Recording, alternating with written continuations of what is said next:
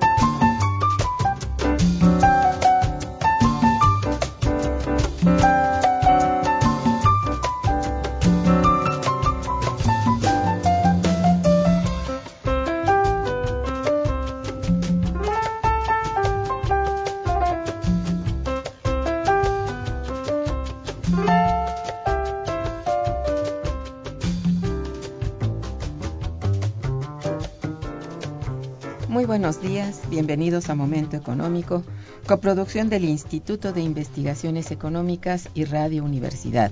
Les saluda Irma Manrique, investigadora del Instituto de Investigaciones Económicas, hoy jueves 13 de marzo de 2014.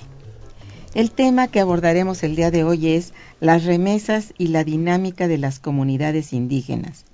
Para ello contamos con la valiosa presencia de tres estimadísimas compañeras nuestras, que son Ana Patricia Sosa Ferreira, bienvenida, Pati, María de Jesús López Amador, gracias doctora, muy buen día, y María Elena López Pacheco. Gracias doctora. Bienvenidas maestras.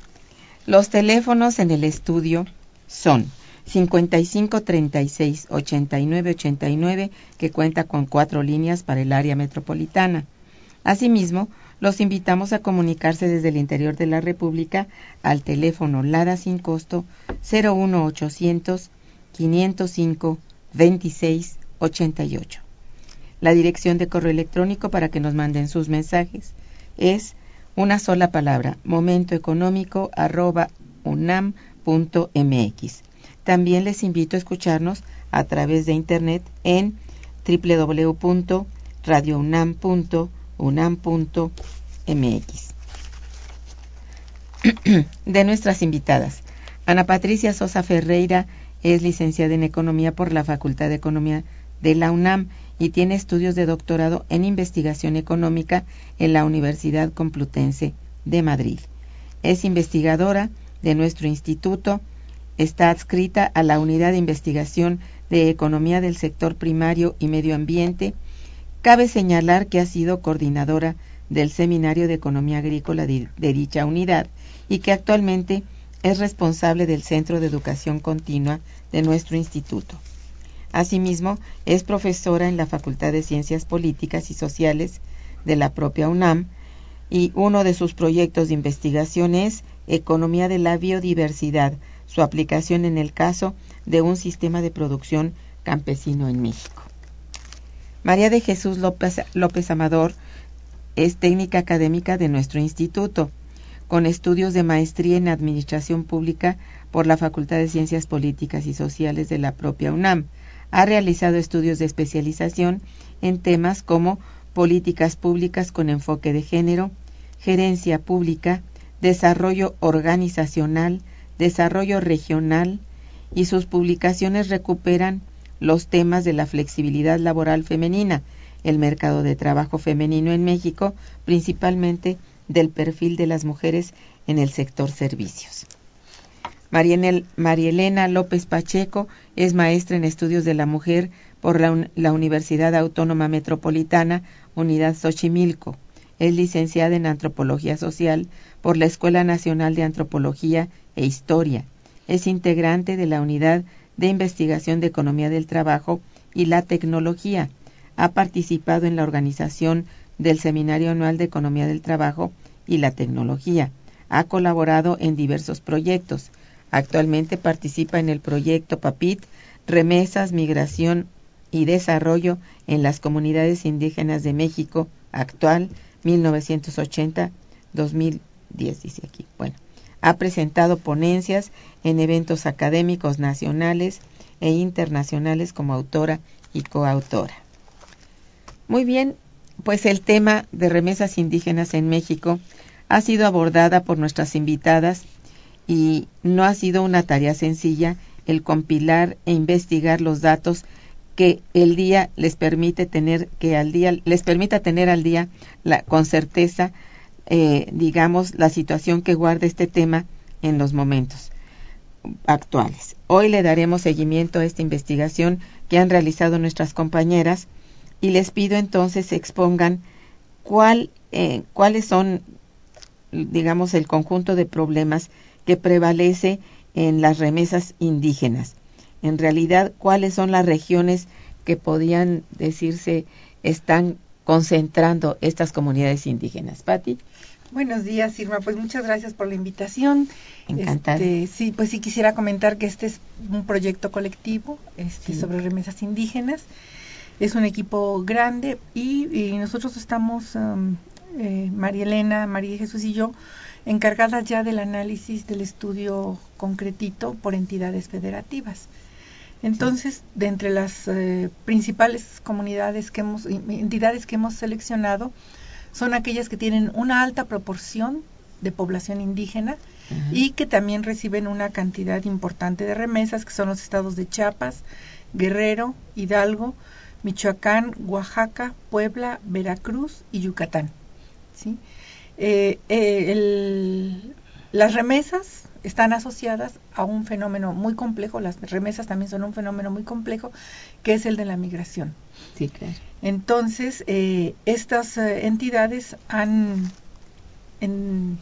participado en la migración de eh, su población a Estados Unidos en diferentes etapas de, los momentos eh, históricos del país. Algunas son más recientes y algunas otras este, tienen más antigüedad y eso hablaríamos más adelante. Entonces, las principales eh, entidades por la cantidad de hablantes de lengua indígena serían Chiapas, Oaxaca, Veracruz, Yucatán, Puebla, Guerrero, Hidalgo, Michoacán, Campeche, Chihuahua, Estado de México, Nayarit, Durango y Jalisco. Pero nosotros nos referimos a estos estados porque reúnen las dos características, población indígena y población migrante y eh, volumen importante de recepción de, remesas. Este, y bueno, pues las remesas en estos eh, estados tienen la misma trayectoria que han tenido para el conjunto del país. Es decir, un aumento creciente de las remesas hasta 2006, cuando se ve una tendencia a disminución de las remesas en todo el país y también en estos estados que empieza a recuperarse un poquito en 2012 y el dato del Banco de México es que se han recuperado ya un poco más sin alcanzar los niveles que, tuvieron antes de 2006. Ah, sí. Sí.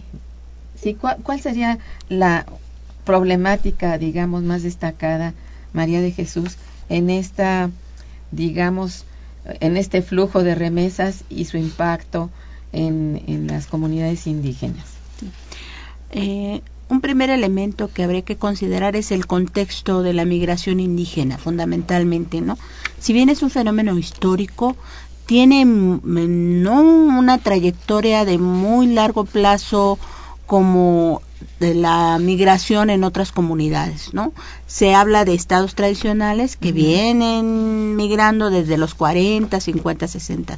Los indígenas empiezan a ser visibilizados como un problema este dentro de los flujos migratorios o como dentro de participantes activos de los flujos migratorios a partir de la década de los 80 y 90 y es hasta el 2000 que el fenómeno de la migración indígena aparece como algo relevante porque empieza a transformar la dinámica de las comunidades indígenas, ¿no? Problemas muchísimos, no solamente la migración como producto de la crisis de un modelo, entre ellos el neoliberal, que provocó que la economía agrícola se fuera a pique y se transformara la producción de subsistencia y de, consumo local hacia una producción hacia este el exterior, no hacia la exportación. Se rompieron muchas em, bases de la producción agrícola con la cual trabajaba el campo durante mucho tiempo y eso ha traído que los indígenas viviendo de la producción de subsistencia hayan tenido que montarse en el fenómeno de la migración de manera obligada en muchos de los casos, ¿no? Fundamentalmente. Problemas, ya hemos dicho, despoblamiento, ¿no? Las comunidades están quedando sin población. Pueblos que tenían un promedio de mil, mil quinientos habitantes están llegando a 350 habitantes. Tremendo, menos del 50% de su población se ha movido por muchas circunstancias, ¿no? Entre ellas, eh, principalmente, migrando para entidades este, cerca de su comunidad, o sea, a nivel interestatal, a nivel regional, a nivel nacional, a nivel de frontera, o lo que nos ha tocado estudiar nosotros, la migración hacia la frontera norte, hacia los mercados de Estados Unidos. Es un componente importante. Y la otra, las transformaciones de la familia. Eh, se dice que uno de los cambios de época más importantes es la migración juvenil y la migración indígena y se suma la migración de las mujeres. Son los, los cambios más trascendentes que se están teniendo en, el, en la dinámica de las comunidades. Son era fuerza de trabajo productiva, hombres entre 20, este, 40 años que migraban, ¿no? Fuerza de trabajo en pleno. Y posteriormente tenemos eh, que se han ido incorporando las mujeres. Los indígenas han estado ahí. Nada más que hoy las cifras sorprenden de qué cantidad de indígenas se están moviendo a trabajar en otros mercados. Y los jóvenes. Muchos de ellos ya lo están considerando como parte de un proyecto ¿no? de vida el migrar. Y no debería de ser un proyecto de vida el migrar, ¿no? Como un componente importante. Entonces tenemos situación económica, tenemos transformaciones familiares, tenemos una mm, dinámica de despoblamiento importante en las comunidades, tenemos comunidades que tienen como muchas dinámicas al interior provocadas por el narcotráfico, provocadas por el tratar de mantener la, la vida de la economía este, indígena como se daba en, en otros momentos y comunidades que han entrado o se han vinculado a, a, los mercados locales y que eso les ha transformado la vida totalmente. ¿no? Fundamentalmente eso es lo que estamos observando hoy con la migración. María Elena, en lo que a ti te ha tocado ver, digamos, porque tengo entendido que se han dividido el trabajo por región. Sí. Eh, en la región que tú trabajas, eh, ¿cómo está eh, esta problemática que ha mencionado tanto Patti como, como María Elena? Digo, perdón, María de Jesús. Sí, a mí me toca Oaxaca Hidalgo y, y lo que he visto es, o sea, contrastando estos estados, o sea, veo que hay una, un mayor nivel de pobreza, de marginación, toda esta crisis que habla este María Jesús de la, del campo, ¿no? Eh, eso está muy muy agudizado porque si contrastamos con otras otros municipios de otros estados este yo veo que aquí este las poblaciones todavía se siguen rigiendo como mucho mucho de, la, de formas tradicionales. Entonces lo que pasa cuando va, este, migran, este, uno sin querer hacer un estudio propiamente de, digamos, de, sobre las mujeres, uno termina encontrándose a las mujeres ahí que son las que se quedan, ¿no? O la Claro. gente, los, la gente más adulta o niños, ¿no? Encuentran las comunidades y entonces hay una, el impacto que genera, digamos, la migración es este llevar a recom- recomponer o a reestructurar los roles, ¿no?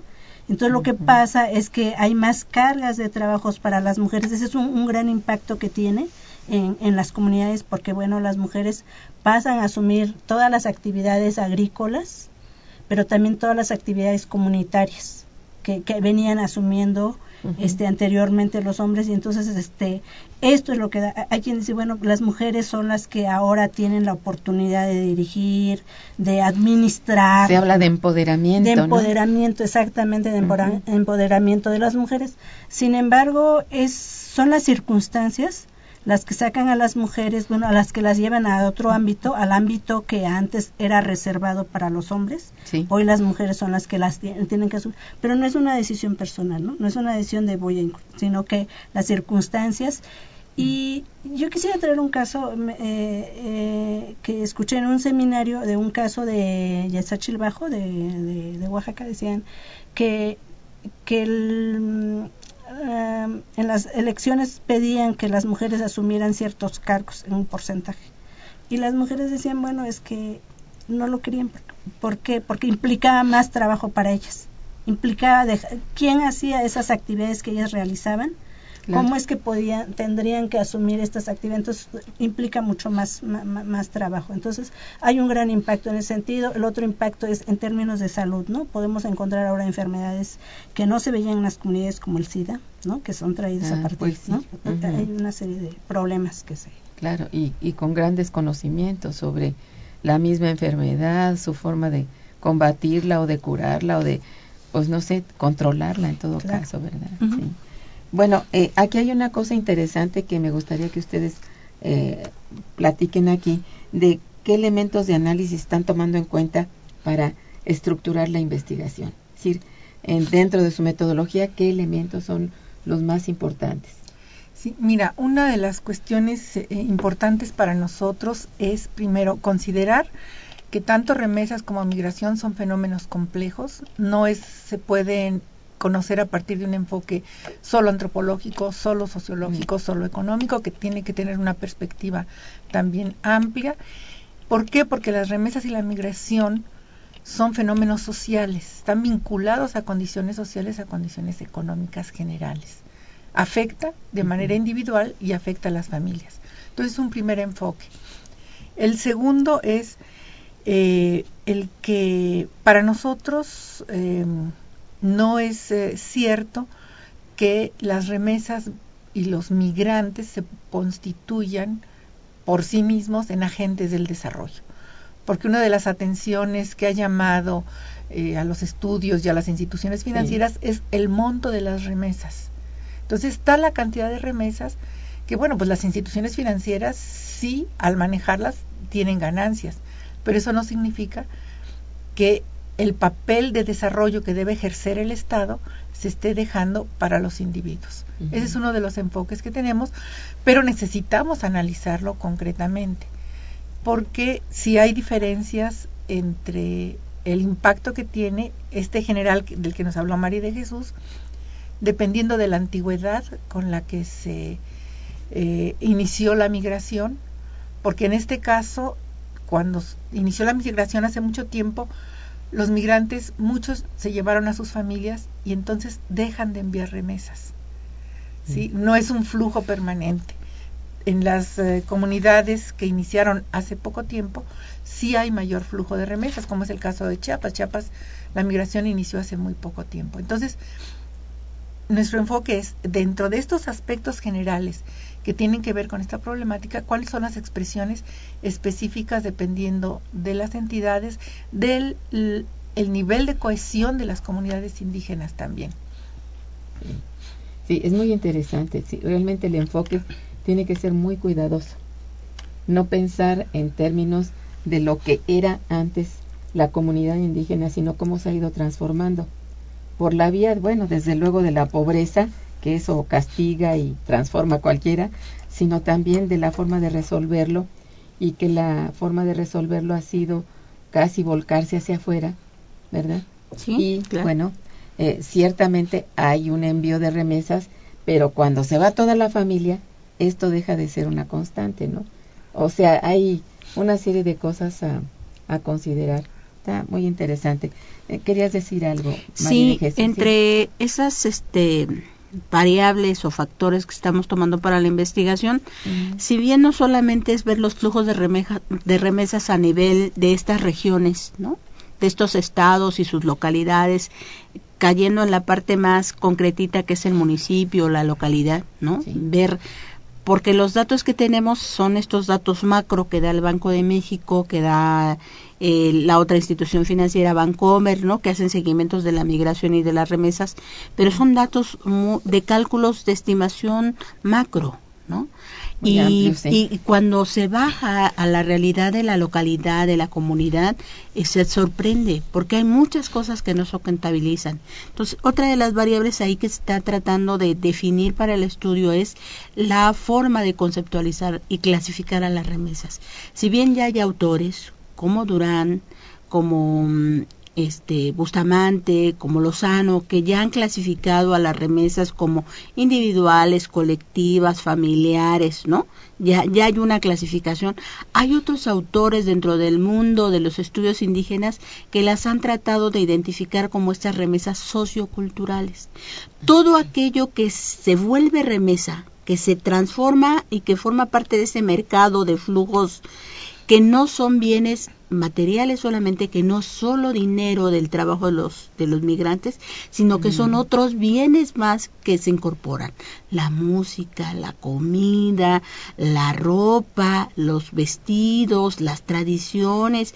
Hay otro mercado de remesas ahí que retroalimenta este, esta, este fenómeno de la migración. Entonces, estamos tratando de diferenciar entre la remesa monetaria y la remesa cultural, sociocultural, que también es un componente importante, ¿no? Es, forma parte de las comunidades, se transforma en, en, una, en un mercado importante porque los indígenas transforman su comunidad, no solamente la, la, la, nacional, sino que llegan a transformar las comunidades de los mercados a donde llegan a trabajar, ¿no? Que hemos visto verdaderamente pueblos de poblanos, de yucatecos, de zacatecanos en Estados Unidos, porque ya se vuelven eh, pues, comunidades que, que se han hecho propias, ¿no? del territorio al que llegan a trabajar fundamentalmente, ¿no? Entonces estamos en esas definiciones, ¿no? No solamente ver la dinámica hacia el interior, México,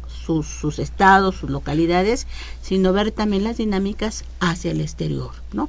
Cómo estos eh, migrantes nacionales impactan mercados y costumbres en otros, en otros territorios y otros ámbitos. Es cierto. Vamos a hacer un breve corte musical y regresamos. Quédense con nosotros, por favor. Está escuchando Momento Económico.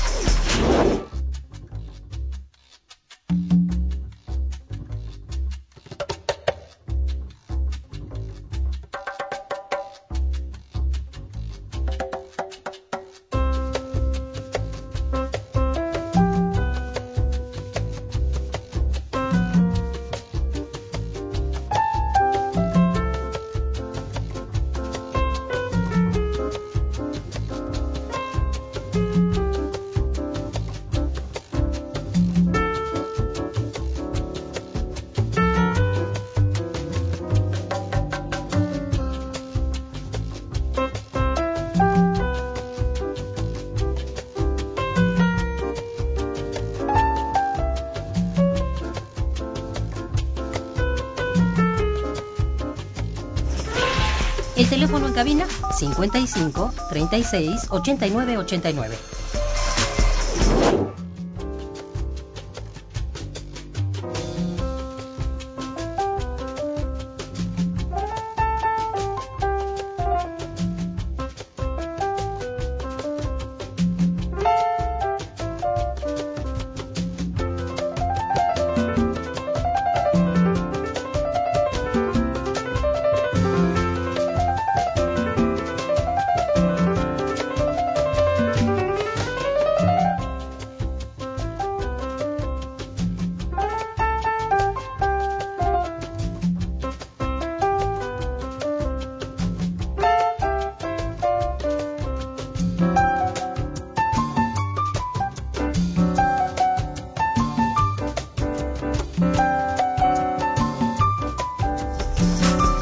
Continuamos en Momento Económico.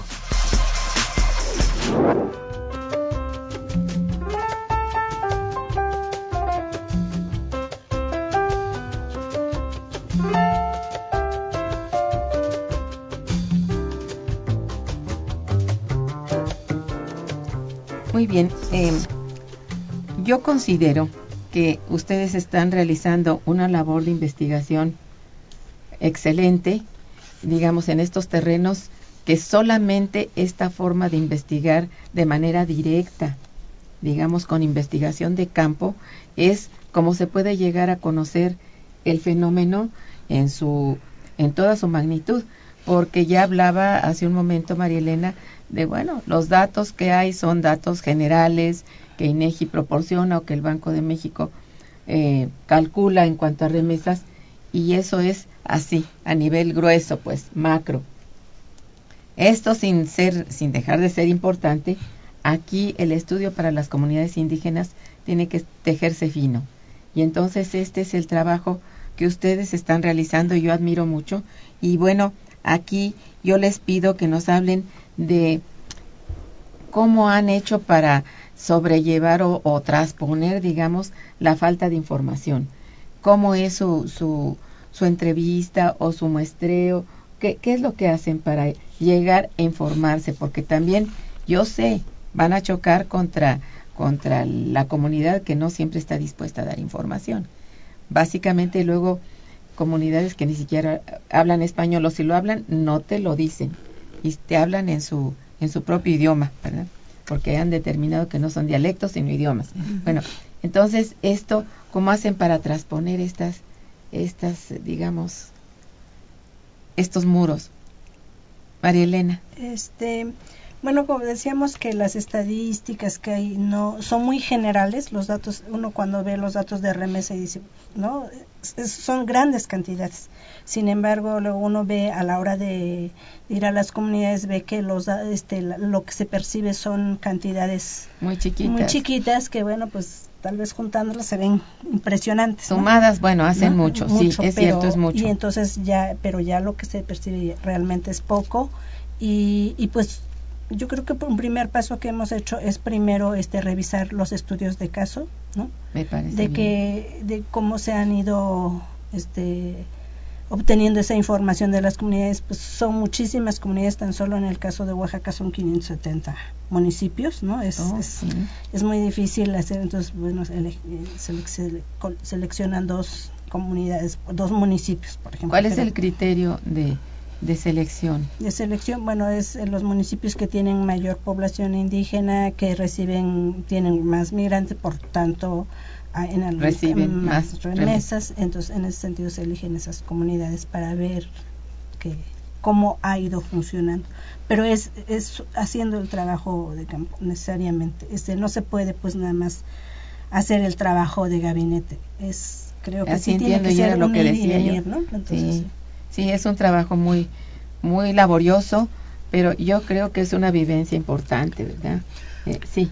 Ahora, sí, un poco lo que quería comentar es que la mayoría de los estudios de caso que se hacen se hacen desde la perspectiva antropológica. Entonces, parte del trabajo que tenemos que hacer es recuperar esa información que desde otras disciplinas se está haciendo para integrarlas a la que podamos obtener desde la, o la, la que exista poca, de la perspectiva económica si hay muy poca. Y además eh, hay regiones donde hay más estudios que en otras. Por ejemplo, en el caso de Guerrero hay estudios muchos de migración porque los guerrerenses tienen una trayectoria larga de migración en Nueva York básicamente, están muy organizados, pero no hay de migración indígena. Eso es. Entonces, a partir de vincular con estos estudios generales, ir buscando por dónde podemos ir encontrando información específica para las Hay comunidades que indígenas. decantarla y ahí Sí. es el problema. Sí. Y, y, en el estado de Guerrero hay una parte muy, muy importante, pero de migración interna. Eso es. Sí, que es también la que se ha estudiado. Está Entonces, bien. este es un caso diferente al de las otras comunidades, ¿no? Entonces, en el caso de Chiapas sí hay mucha investigación de migración indígena, pero porque desde de siempre, bueno, de mucho tiempo atrás en Chiapas ha habido mucha participación de los antropólogos en investigación. Sí, claro. Y de los más pobres, María de Jesús, ¿cómo hacen para ver? Porque sí, va a haber mucha remesa en algunos municipios más grandecitos, los metropolitanos propiamente, pues son los que más quizá perciben, yo es lo que me atrevo a creer, pero los que son más alejados y más pobres, ¿cómo hacen para eso? Este, atendiendo a, la pregunta anterior y, y enseguida contesto esta, este, ¿Cómo nos hemos acercado a las comunidades? Primero, hemos detectado grupos eh, indígenas tradicionales que ya hay estudios en universidades de Estados Unidos maravillosos. ¿eh? Mixtecos y zapotecos han sido de los grupos más tradicionalmente estudiados. De ah, hecho, se calcula que en una primera conteo de mixtecos, por ejemplo, se sabía que habían migrado cerca de 300 mil a 500 mil. Hoy se habla de un millón a de entre 800 mil y más de un millón de mixtecos que han migrado en menos de 30 años. Terrible, ¿no? cómo se han movido. Y claro que los mixtecos los comparten varios estados. Sí, sí. Entonces, eso es un componente importante. Otro componente importante de los grupos que los hace más interesantes a revisar son eh, cómo se comportan en la migración. No es lo mismo eh, mixtecos que ya tienen esa tradición migratoria, zapotecos, este María por ahí nos dirá los otros grupos indígenas que sobresalen en este fenómeno, sino los totonacos en el caso de Veracruz y de Puebla. En el caso de Veracruz los totonacos son los que más migran. Los otomís pueden tener una migración importante, pero, pero ahí hay un comportamiento diferenciado importante. Y en Puebla este, sobresalen también los totonacos, también los mixtecas, también los otomís, aparecen los tepehuas, los, eh, van sumándose a estos flujos y grupos unos que no tenían esa tradición se están sumando a esto. La pobreza, ¿cómo se observa en el interior de los municipios o cómo mueve estas dinámicas migratorias? ¿no? Hay, un hay un reporte muy interesante de la Coneval, Consejo Nacional para la Evaluación de la Política Social, en el 2010, que es un estudio de los municipios más pobres en México. Y de ese estudio de los municipios más pobres, se puede detectar que no solamente es, eh, son los son los municipios que concentran mayor número de población indígena los que se caracterizan por ser más pobres, sino que además sus, niveles de pobreza son extremos. Sin embargo, algunos estudios dicen que no lo, que los pobres no son los que migran.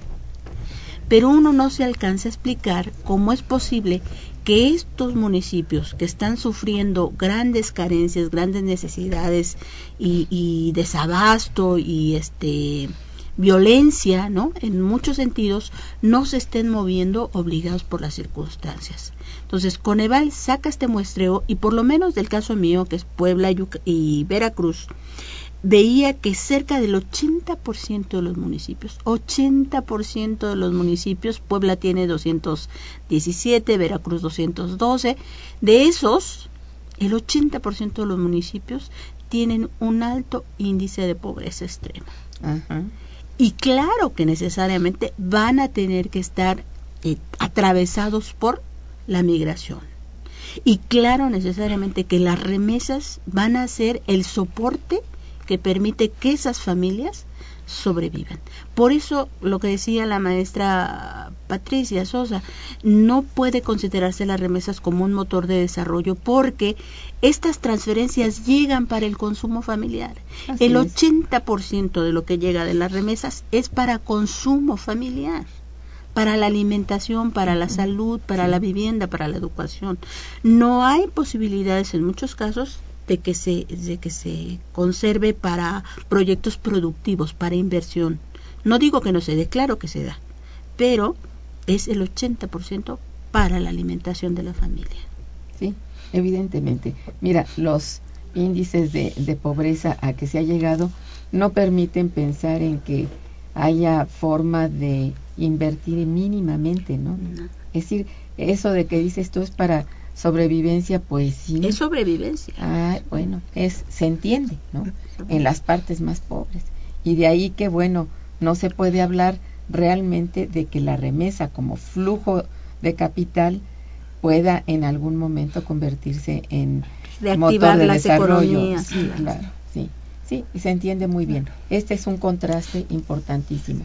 Bueno, este, pues en casi todos los procesos de investigación eh, se lanzan hipótesis, ¿no? Es decir, ideas de lo que creemos que está sucediendo que hay que probar. Y una de las cuestiones que tenemos que probar, bueno, que a mí me interesa probar en, en la investigación de campo respecto a lo que acaba de decir María de Jesús es que los más pobres no son los que migran a Estados Unidos, pero son los que están migrando internamente.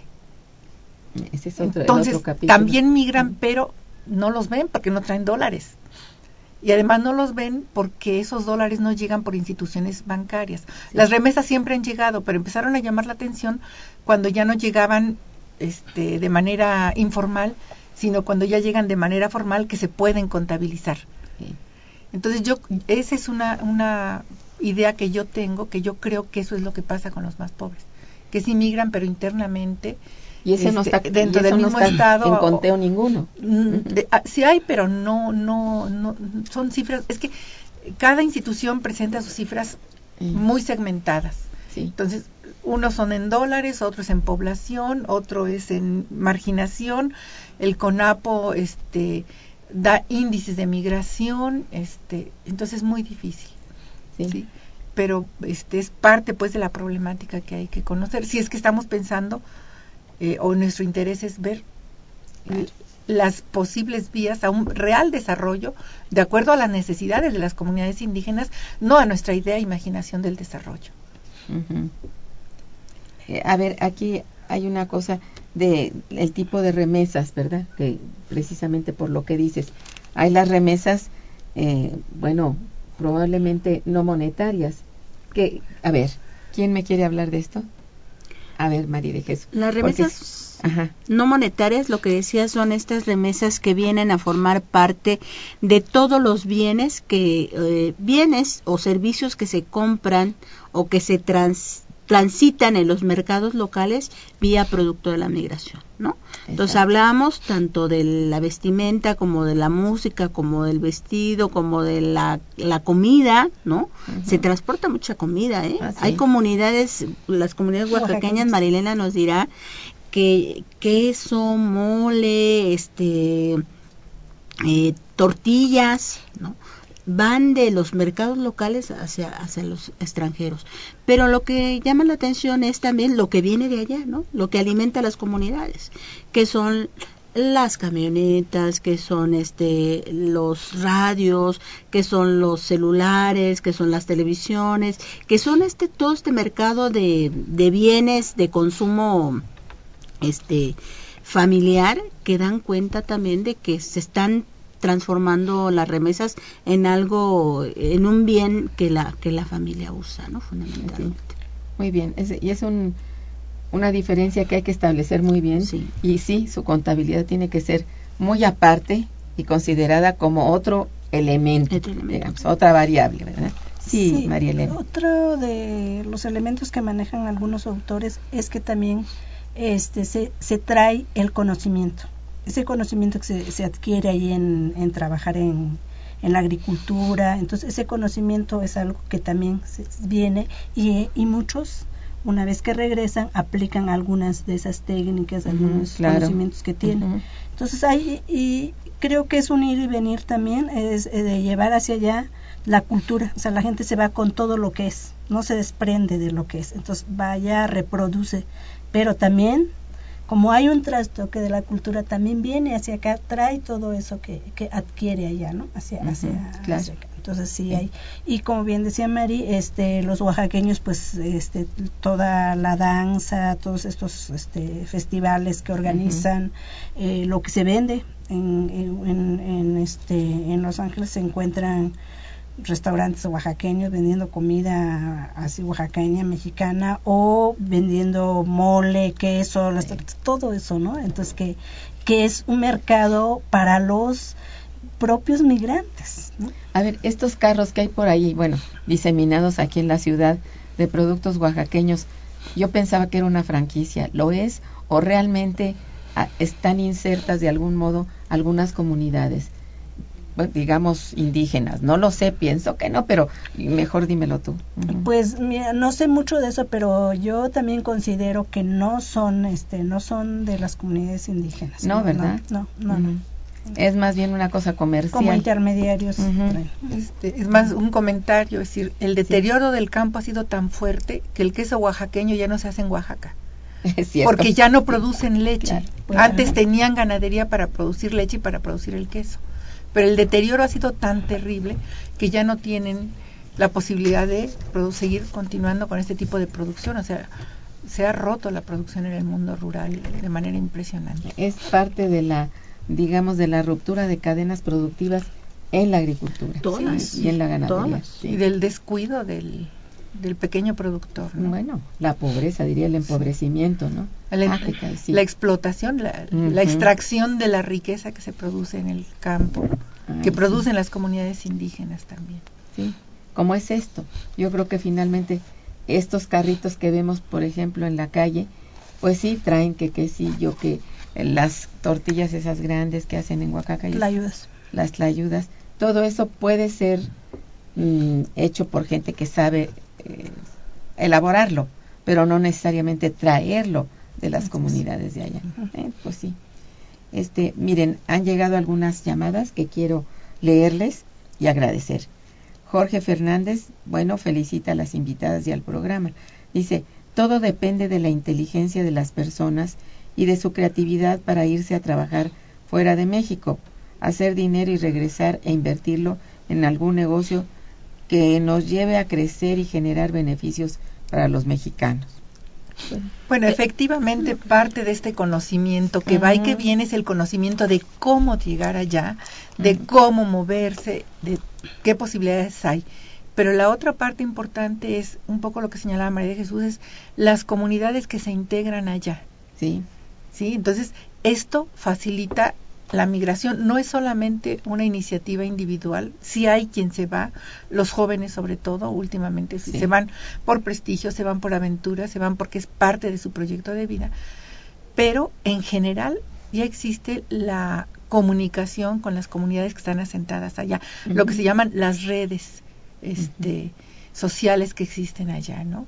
Entonces, y lo que decíamos, bueno, sí, efectivamente tiene que ver mucho con la iniciativa, pero eso no resuelve el problema de la sociedad rural, de las comunidades, que pierden la riqueza de su gente que puede producir.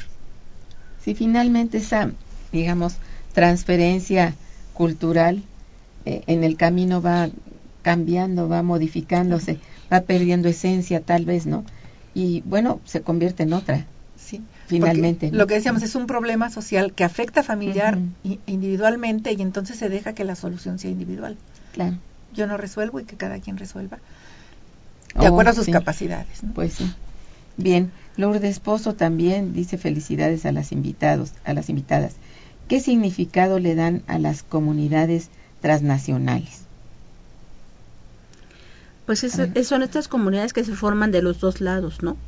Es lo que son venía- las que las venían que diciendo. decía Marilena, las oaxaqueñas, los los mixtecos de, de ciertos ciertas localidades de Oaxaca que mandaron ya a su gente a trabajar a Estados Unidos, ya formaron familias allá, ya han transitado hacia acá y tienen flujos permanentes de toda naturaleza, ¿no? A eso le llamamos comunidad transnacional. transnacional. Claro, y, y esta comunidad transnacional se sustentaba mucho en lo que eran las migraciones circulatorias. Decir, la gente se iba, regresaba, se iba, venía en periodos de invierno que no hay actividades Mm, allá, pero eso ya es- tiene una limitación por las barreras a la migración que se están instalando.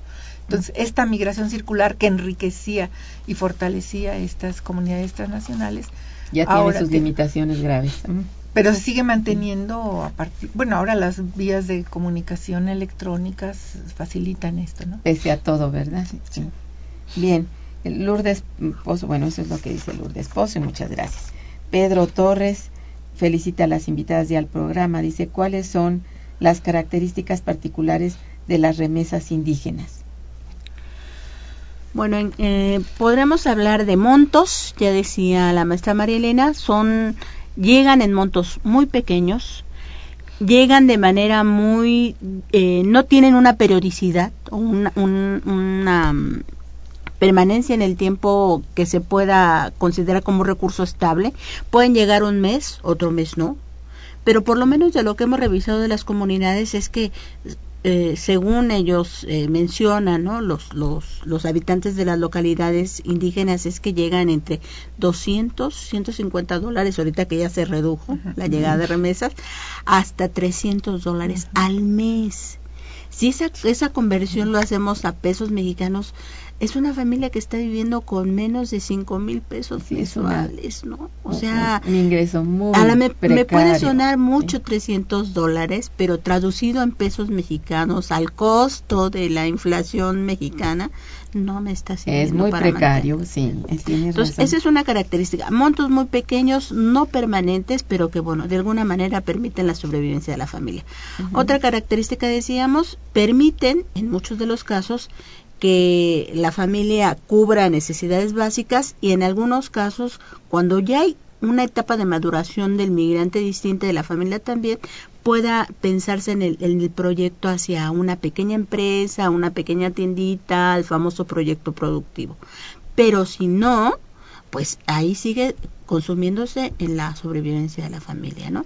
Y yo digo que una tercera característica, y ustedes me dirán, es también que es este recurso que permite que la familia tenga cierto prestigio, cierta identidad Ajá. con la comunidad, ¿no? Que es lo que veíamos en el caso de Oaxaca o Hidalgo. Y es bien Sí, importante sí. eso, sí. Yo quisiera insistir en que hay que pensar que la remesa es parte del salario que el migrante está recibiendo. Esa es una característica muy importante. Muy bien, eso es. Y la otra es que este, hay un tipo de remesas que se llaman las remesas colectivas, que es una parte muy característica y muy importante de las remesas indígenas. Es decir, son remesas que envían de manera conjunta los migrantes que están allá, ¿sí? Ujú. esta es parte de la, de la comunidad eh, transnacional, que envían para beneficio de su comunidad. ¿sí? Ellos deciden si es para la escuela, si es para pavimento, si es para la fiesta este, patronal, si es para, les- para eh, eh, el Obra agua pública. potable. ¿sí? Entonces, esa es una parte muy, muy importante de las remesas. Y este también es un fenómeno complejo porque hay muchas vías para enviarlas, hay muchas formas para organizarse y enviarlas, hay unas vías formales de organización y a partir de que ya están organizados las envían. Hay veces que no hay ningún tipo de organización y envían remesas. Hay organizaciones establecidas de mucho tiempo que no envían estas remesas. Entonces también es un fenómeno complejo, pero es una característica importantísima que es la que dio pie a que el Estado dijera, ah, pues aquí que ellos se hagan cargo del desarrollo. Sí. Y entonces de ahí pues se han desarrollado este, políticas Bueno. estatales específicas. Sí, pero no son propiamente de gran estímulo al desarrollo. No, que porque además muchas son desde la perspectiva del Estado, no de las comunidades. Efectivamente. Y no se entiende que una comunidad quiera dedicar sus remesas a la fiesta patronal. No entienden que es una forma de estar unidos, de convivir toda la comunidad. De, compartir. Entonces, no, es una actitud irracional. Entonces, es, es un problema desde estas dos perspectivas, ¿no? Exacto.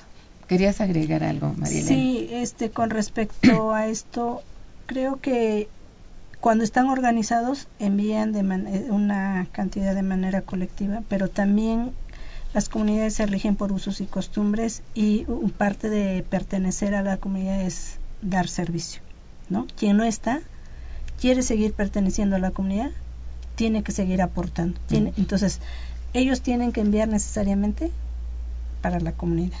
¿no? Da- hacer un pago o pagar el servicio, los cargos, entonces ahí hay entra- que, que entraría, que es como que lo conjuntan todo como las remesas colectivas, pero entonces no todas son así de que entre, eh, que organizadamente deciden enviar. Sí, hay una parte, pero la otra parte es de la otra manera, pues, ¿no? Sí. Entonces, este, sí quería dejar eso Sí, y que la claro. organización sí es muy, muy, muy importante. ¿no? Claro. Y esto es parte de lo que refuerza la existencia de las comunidades este, transnacionales. Ah, claro.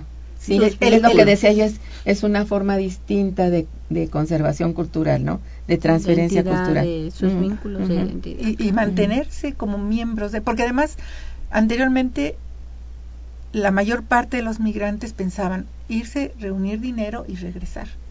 Poco a poco ha ido cambiando y han decidido quedarse. Es Pero cosa. como pensaban regresar, bueno, pues mantienen su vínculo con la comunidad. Y ahora, aunque no regresen, lo mantienen. Pues sí, a su forma, ¿no? Haciendo esa comunidad allá. y, enviando remesas y pagando por los servicios. Muy bien. Este, pregunta Ángela Silvia Montes. ¿Qué destino tienen los grupos étnicos que migran en la actualidad? Eh, el principal, digamos, eh, punto. Pues es que hay condiciones diferentes dependiendo del tamaño de las comunidades, de la cohesión de las comunidades, de las condiciones que tienen las comunidades para seguir existiendo como tales.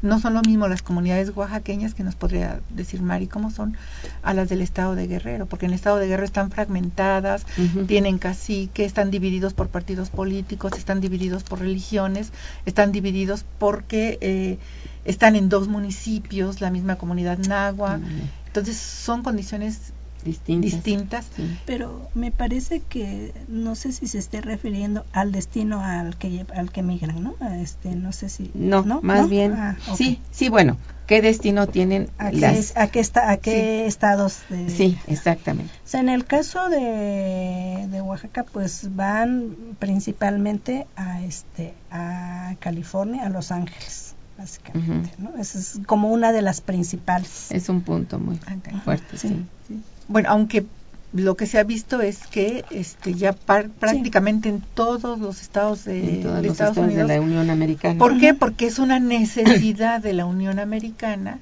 contratar mano de obra barata para ser ellos productivos y competir en el Mm. comercio internacional y para ofrecer productos baratos a su propia comunidad.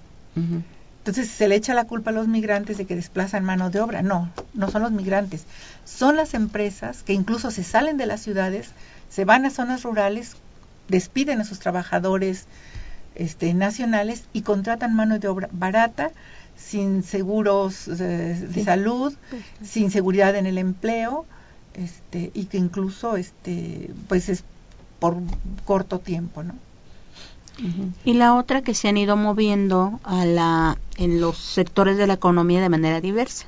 Si bien tradicionalmente es el sector agrícola el que lo sigue capturando ¿no? y necesitando en, en Estados Unidos, es la industria de la manufactura, las grandes maquilas, sobre todo las que les llaman eh, estas este, maquilas donde se transforma el pollo, ¿no? que son condiciones de sí. explotación salvaje para, para muchos de ellos. Y la otra parte en la que ellos están hoy eh, reactivando mercados es en el sector servicios, ¿no? Los restaurantes, y a María Elena, ¿no? Se han vuelto pequeños empresarios en algunos casos, no regresan a invertir en su localidad, pero allá han logrado hacer al, al- o invertir en un pequeño negocio, principalmente en el área de la comida, ¿no? Que es un bien cultural importante de todas las comunidades, ¿no? El otro día escuchaba que los poblanos transportan la famosa semita de aquí de Puebla, Así. la transportan de aquí para ir a hacer semitas allá, ¿no? En Nueva York. Entonces, es ese tipo de mercados de pequeños empresarios eh, son los que están reactivándose en, en ambas economías. Activan la panadería local acá, pero viven de consumir semitas para los poblanos allá. Ese es un componente importante. El sector servicios, los restaurantes, la florería, son muy buenos en el plano de la, de la jardinería, de la Sí florería son. y demás. En, el, en los servicios personales, la peluquería, limpiado de las albercas, ¿sí? Entonces se han ido moviendo a distintos mercados. Y también la, la, la gran demanda de, de migrantes en, en ciertos estados los está obligando a moverse a otros mercados nuevos. Entonces hoy vemos mucha mayor diversificación en, en Estados Unidos, ¿no? Sí, el caso de los eh, desperfectos o el de que dejó el ciclón Katrina Ah, hizo que mucha mano de obra se fuera a trabajar a la reconstrucción, la limpieza y reconstru- reconstrucción de este Mississippi. Entonces se trasladan y se van quedando. Entonces prácticamente están en todo en todo Estados Unidos y respecto a este movimiento en diferentes ramas productivas, los que tienen más antigüedad son los que se van moviendo de la agricultura a la manufactura, a los servicios. Y los que van llegando son los que llegan en peores condiciones, con los salarios más bajos y al trabajo durísimo de la agricultura. Sí, así es. ¿Querías agregar algo? Sí, este, em, también se, se van, se dirigen mucho al sector, este, a, a la construcción. Ah, claro. O sea, sí. ese es un mercado, este, y son muy bien recibidos ahí. Parece que son de las De los mejores sí. Ajá, porque son muy buenos trabajando en eso. Sí, bueno. y al pues, sector servicio que decía Patti, al trabajo doméstico, Ujú. al cui- este, las mujeres eh, se dedican al trabajo doméstico, al cuidado de, de niños. O sea, Sí, ese ese es cierto. Y ahora con la crisis de Estados Unidos, estos sectores este, de trabajadores, los mexicanos fueron de los que primero este, se quedaron sin empleo, pero también son de los primeros que ahorita están empezando a recuperar empleo. ¿Por qué? Porque son los que están contratados en las condiciones más desfavorables. Entonces, eso hace que ahorita sean de los sectores que están empezando a recuperar más eh, lugares de trabajo. Algunos autores señalan que, que los mexicanos en general, los mexicanos son los que tienen los trabajos men- peor pagados, en, están en las peores condiciones que otros migrantes de otras de otros países o de otros continentes. Entonces, este, lo que quedaría como por investigar por qué, ¿no? O sea, como por qué los mexicanos son vistos así. Bueno, en buena ¿no? medida yo creo que es el costo de su mano de obra, que siempre es la más abatida, o sea, es la más baja, y que no tienen, como decía María de Jesús, ningún tipo de prestación. Es el tipo de contratación, llámesele así entre comillas, eh, de la este, flexibilidad laboral, o sea, su condición de indocumentado, ¿no? Ya no de ilegal, se ha tratado de, eliminar esta clasificación indocumentado. indocumentado, ¿no? Como una mm, visión más de carácter administrativo, estás teniendo una una este una falla administrativa, más no eres un delincuente, ¿no? Que sería el término de ilegal, ¿no? Pues sí. Eh, miren, yo les pregunto, con todo esto que ustedes llevan trabajando, yo me acuerdo que el año pasado, por ahí de abril, tuvimos un, un, este, un programa Sí, con un ustedes. primer avance. Un primer avance. Veo que esto ya las ha llevado a conclusiones muy importantes. Eh, ¿En qué estadio podrían ustedes eh, ubicar el avance del trabajo? Pues todo este avance proyecto. que hemos tenido es para poder eh, ir precisamente a preparar y a realizar el trabajo de campo. Sí. Todavía les falta.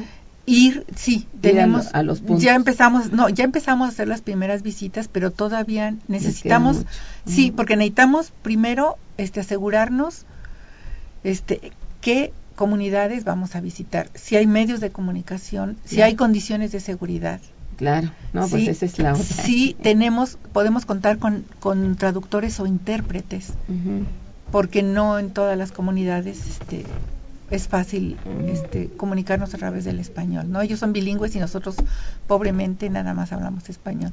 Bueno. Otro avance es, ya se tiene eh, casi por salir, está en, en revisión este, eh, este de comité editorial, un primer informe que fue producto de, del avance del, del primer Esta año de investigación. En este segundo año se pretende hacer la investigación de campo y a empezar a armar la base de datos para contabilizar las remesas indígenas, que es otro de los productos fundamentales que se quiere este, Claro. sacar del, del proyecto, ¿no? ¿Con qué interés? Con el interés de que se conozca y se puedan tomar y, y elaborar políticas públicas acorde a la realidad de las localidades, ¿no? Fundamentalmente. Bien, este, bueno, eh, tenemos una llamada del licenciado Avilés, este, y ya muy poco tiempo de programa. En fin, hacemos la, el comentario que hace el licenciado Avilés, quien las felicita y felicita al programa. Dice, esto es un asunto geopolítico. México tiene la riqueza que es ambicionada desde mucho tiempo atrás. Incluso el destino manifiesto marcó para nuestro país la desgracia, la pobreza y la hambruna. Y hoy por hoy, mientras sigamos con el Tratado de Libre Comercio, seguiremos en la ruina y la desgracia. Ay, se oye muy fuerte, pero finalmente habría que admitir que tiene toda la razón. No saben cómo les agradezco su visita. Muchas gracias. Qué buen avance llevan en su investigación, me parece muy muy interesante. Sigan informándonos, les estamos dando seguimiento a este importante proyecto y les agradezco el día de hoy su visita y bueno, las cosas que van saliendo a la luz mediante esta investigación. A todos nuestros radioescuchas por su interés y sus llamadas, muchísimas gracias. Muchísimas gracias. Muchas Buen gracias. Gracias a ustedes. Estuvo en los controles técnicos nuestra amiga Socorro Montes Morales, en la producción nuestro Santiago Hernández y nuestra Araceli Martínez. Irma Manrique, coordinadora y conductora del programa, les desea un muy buen día, pero un mejor fin de semana. Muchas gracias. Gracias. gracias.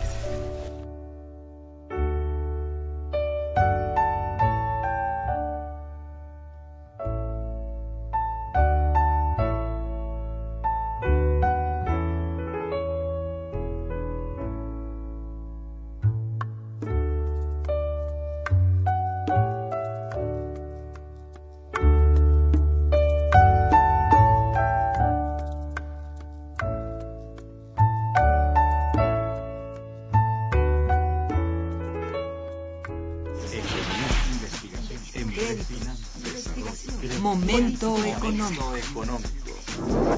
Radio UNAM y el Instituto de Investigaciones Económicas presentó Momento económico.